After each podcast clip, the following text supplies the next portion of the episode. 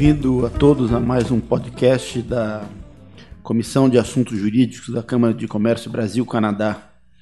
Aqui quem fala é Alberto Murray Neto, eu sou coordenador dessa comissão e hoje nós vamos tratar de um tema muito importante que trata das relações comerciais e desenvolvimento de negócios entre o Brasil e o Canadá e as relações bilaterais entre os dois países.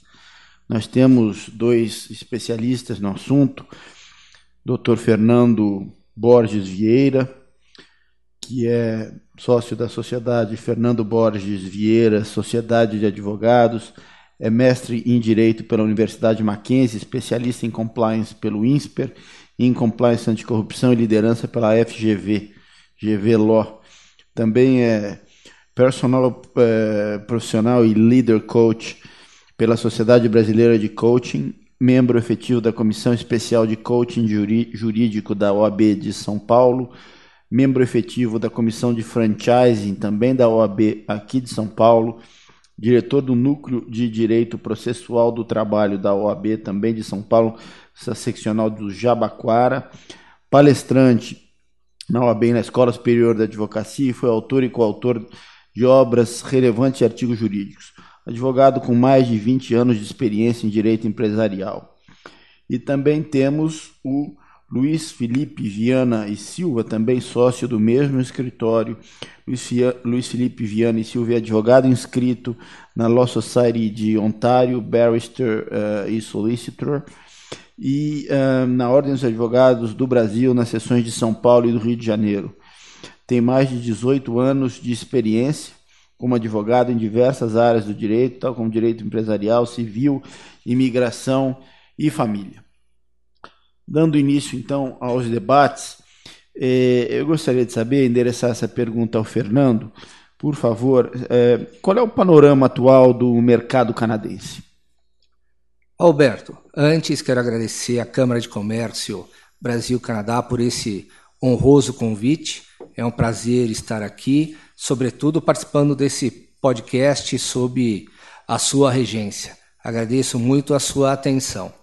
Falar no mercado canadense é falar um pouquinho também no mercado brasileiro.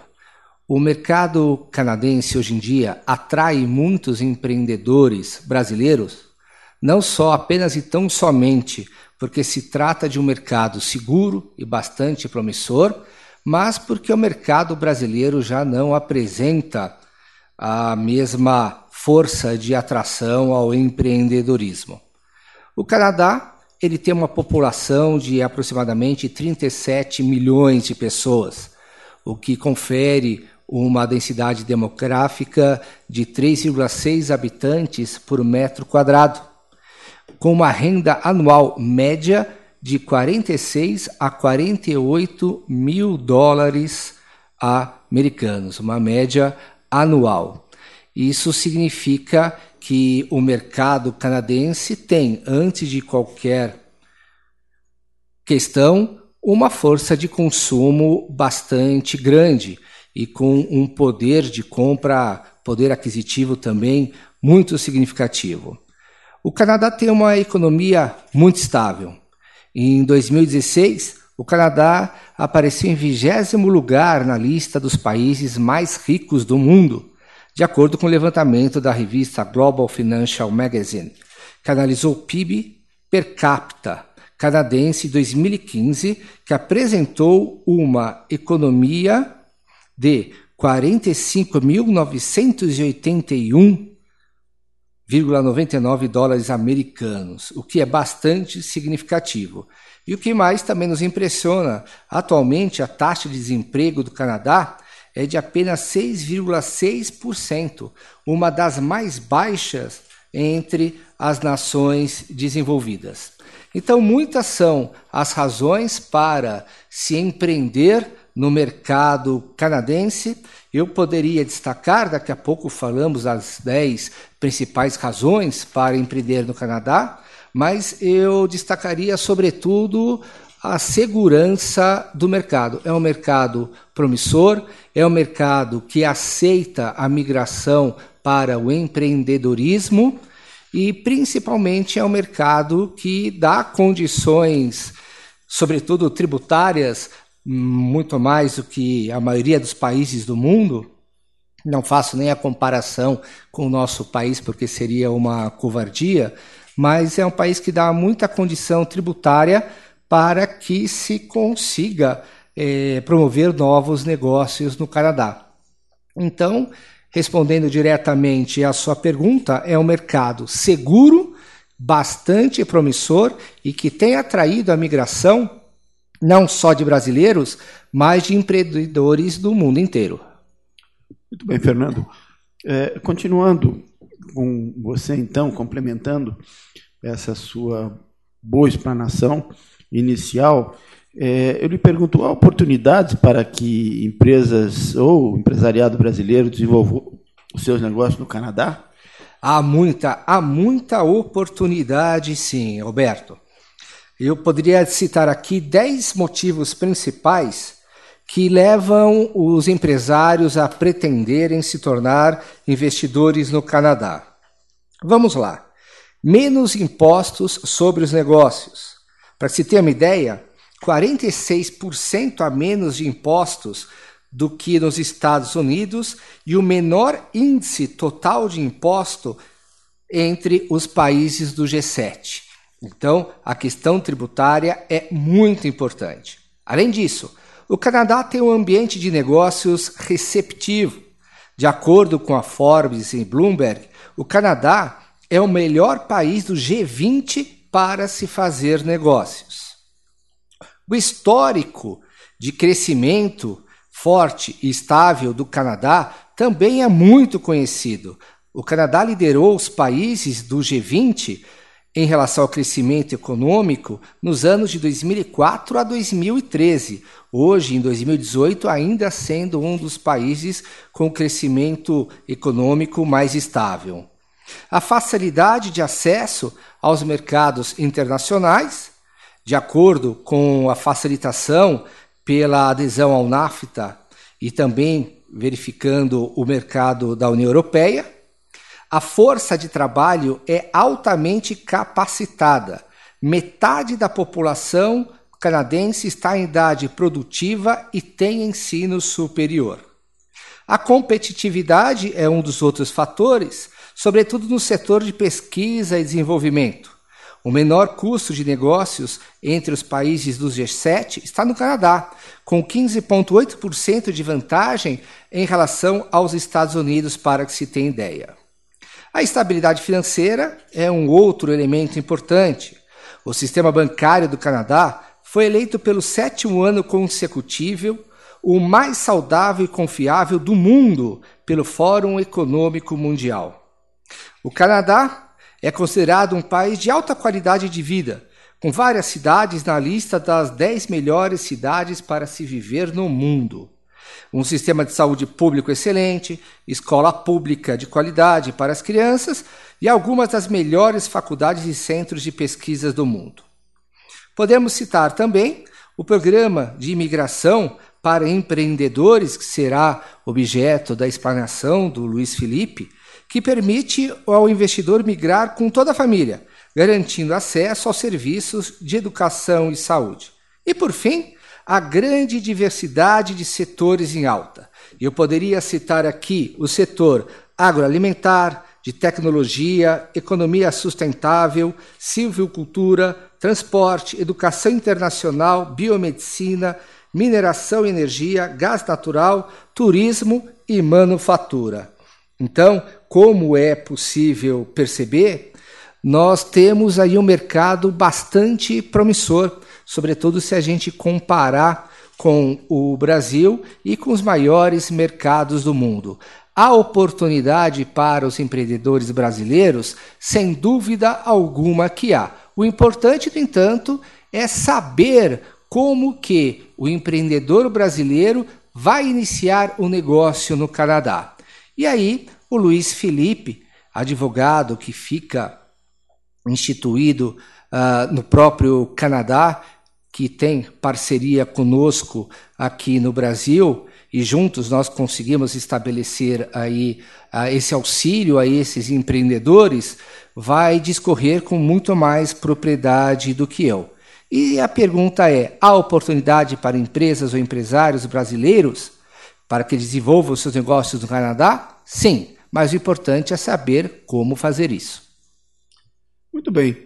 Então, Luiz Felipe, quais são as espécies de empresas que permitem o estabelecimento e desenvolvimento de negócios no Canadá?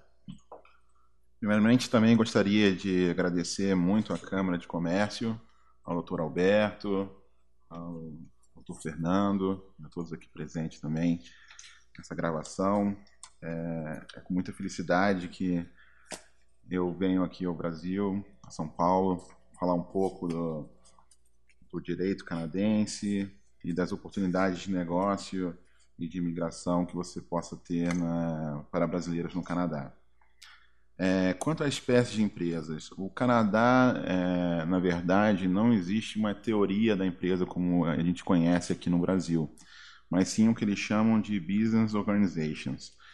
E elas são muito simples, na verdade, e depende da complexidade, do tamanho e do modelo de negócio que o investidor está tá interessado em desenvolver no Canadá. A forma mais simples, e eu fiz uma tradução livre, na verdade, né, seria o autônomo, chamado sole proprietorship, são aqueles indivíduos que realizam negócios por conta própria.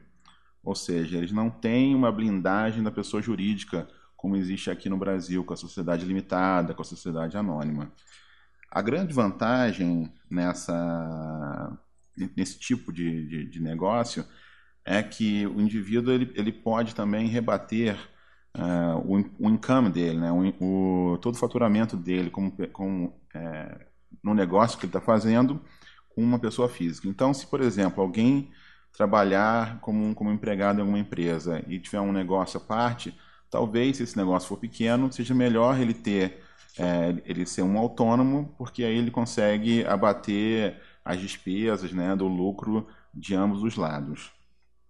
É, novamente, o grande problema é que se qualquer coisa que aconteça, a responsabilidade é ilimitada. Ou seja, se alguém escorregar na frente da sua loja no gelo, se prepara, porque litigar no Canadá é muito caro. A, a próxima forma de, de negócio, eu chamo de, de negócio né, no Canadá, especificamente em Ontário, por ser uma questão provincial, seriam as partnerships. Né? No caso, de novo, uma tradução livre, parcerias. É, seriam duas ou mais pessoas, né, que podem ser físicas ou jurídicas, que desejam realizar negócios em comum com vistas ao lucro. Elas podem ser de fato, e se elas forem de fato, elas, elas terão, a, a, terão que obedecer à lei de parcerias, né, o Partnerships Act, ou elas também podem ser é, jurídicas, né, ou de direito, no, no caso também é, se houver um contrato. É, a grande vantagem também é, é que você pode abater da, do seu income é, de pessoa física todo, aqui, todo aquele prejuízo que você tiver na parceria. Ela tem, um, ela tem dois grandes problemas nesse, é, no caso da parceria é que, de novo, a sua responsabilidade é ilimitada e caso o seu parceiro cometa algum tipo de, de ilegalidade ou negligência, você será, você será solidariamente responsável. Muita gente procura, às vezes, esse tipo de, de negócio, esse tipo de modelo de negócio, porque como ele pode ser feito com pessoa jurídica, né, é, às vezes é interessante porque a sua própria pessoa jurídica estaria blindando você é, desses atos da parceria. Mas, de novo, provavelmente não seria para um negócio muito complexo. Existe também a, o que a gente chama de Limited Liability Partnership.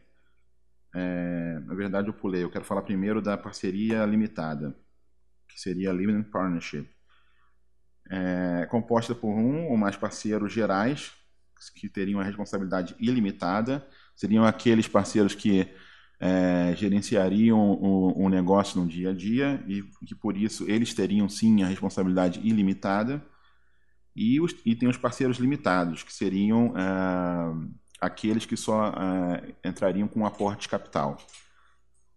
Eles não, esses, esses últimos, que seriam os parceiros limitados, é muito importante que ele não tenha nenhum tipo de gerência ou ingerência nesse negócio, porque senão a lei é, e a própria corte, né, os tribunais, podem descaracterizar ele como limitado e jogar ele como parceiro geral, e de novo ele, ele assumirá a responsabilidade ilimitada. Um,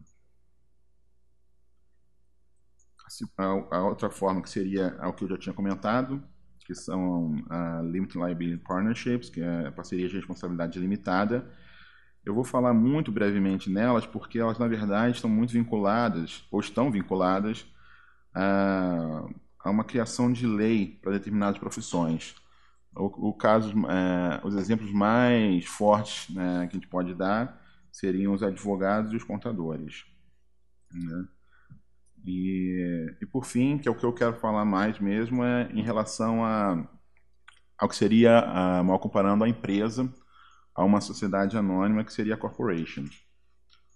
Que se, é, ela também, como no Brasil, né, muito parecido com uma sociedade anônima, é uma entidade legal separada de seus proprietários, né, ou seja, seus acionistas, e pode possuir propriedades, exercer negócios, possuir direitos incorrer em responsabilidades em seu próprio nome.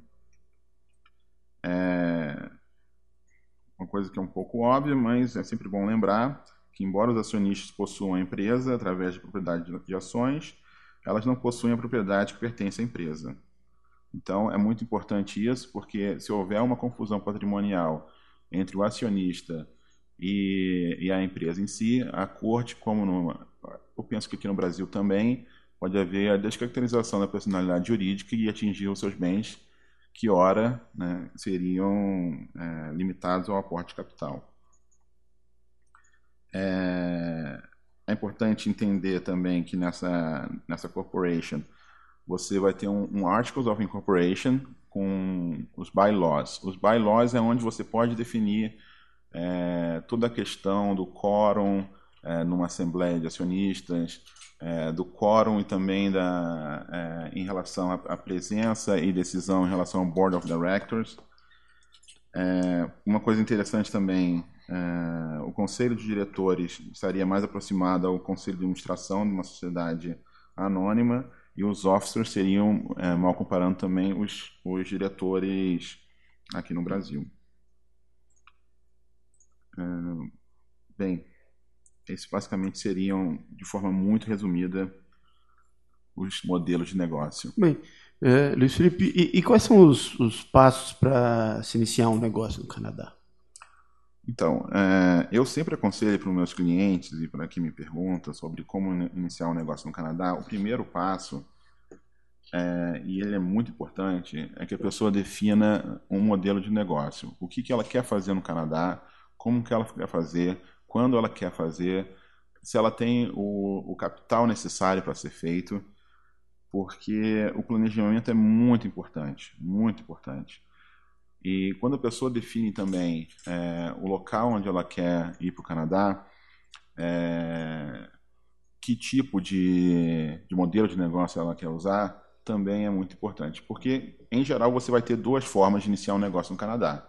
Ou você vai criar uma empresa e aí você pode ser uma subsidiária integral da sua empresa no Brasil, pode ser uma empresa completamente diferente da, da que você tem no Brasil. É, eu, inclusive, tenho um caso que é uma, que é uma empresa que está criando uma, uma franquia. É, na verdade, eles estão indo com um master é, franqueado. É, e o segundo, o segundo modelo é quando você compra um negócio no Canadá.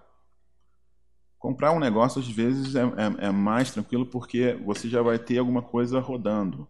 Né? Eu tive um cliente também, muito interessante saber, em que ele comprou um pequeno negócio justamente no planejamento dele de imigração, ele queria poder ter um tipo de renda.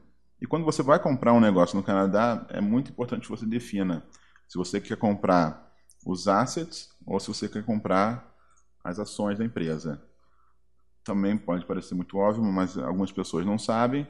ah, quando você compra as ações da empresa, você compra tudo, com todos os ônus e bônus. Né?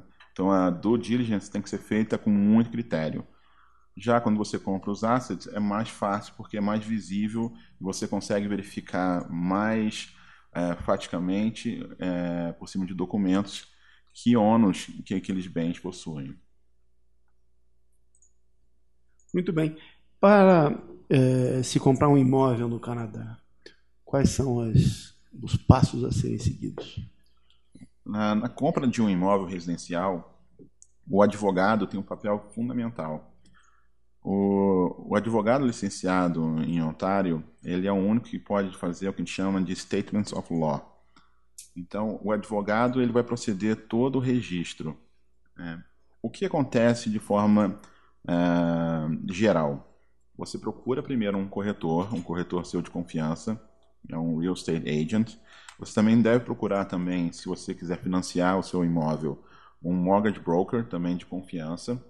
Esse real estate agent, ele tem um contrato padrão da própria organização de real estate da, de Ontário, em que vai ser definido algumas datas. Né? Primeiro, o preço, o depósito, e muita cautela no depósito, porque se você não fechar é, ou você não cumprir os prazos do contrato, você perde o depósito. E eu já vi muito caso desse tipo.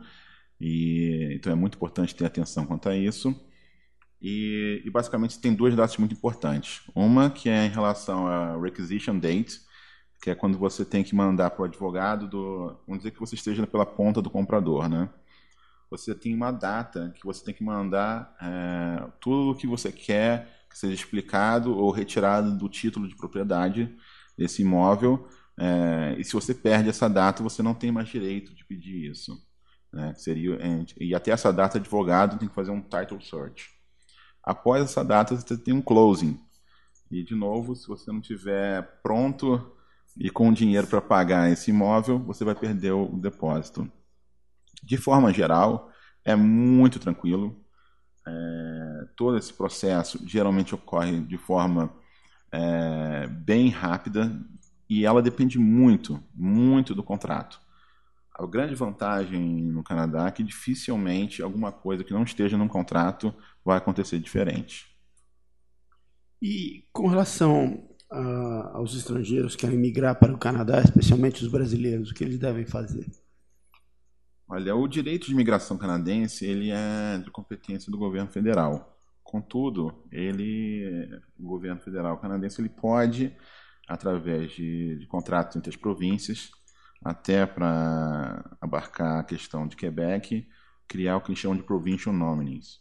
Por que, que eu estou falando isso? Porque no aspecto federal você tem o que a gente chama de express entry, que seria uma, um pool, né, é, através de pontos a pessoa pode conseguir direto já o seu, a sua residência permanente, que que eu chamo de green card canadense, né? É, mas que depende muito da sua idade, da sua formação acadêmica, é, da sua fluência em inglês ou francês, de você ter ou não algum irmão é, ou pai no Canadá, de você ter alguma experiência é, trabalhando no Canadá, a sua experiência mesmo no Brasil conta bastante. Se você tem algum título, mestrado, doutorado, também conta bastante. É, esse seria o caminho que muitos brasileiros tomam, principalmente se eles tiverem entre a idade de 25 e 35 anos e têm uma boa formação acadêmica, uma boa fluência no inglês é, e uma boa experiência no, no que eles chamam de NOC, né? que, é, que é a categoria em que ele se colocaria. A outra opção também é por casamento, é, pelos pais né, ou filhos, é, e a opção de negócios é muito interessante, porque em Ontário, exatamente, a questão do investimento para conseguir a, a, residência permanente é complicado porque está muito caro. Como é a principal província, fica muito caro de conseguir é, fazer esse investimento. É, gira em, em, questão de milhão. Agora, tem algumas províncias no, no que a gente chama de províncias do Atlântico, New Brunswick, é, Nova Escócia, uh, que eles têm diversas vantagens. Eles têm um interesse muito grande em, em, ter, em, ter, em ter, mesmo que seja um pequeno investidor.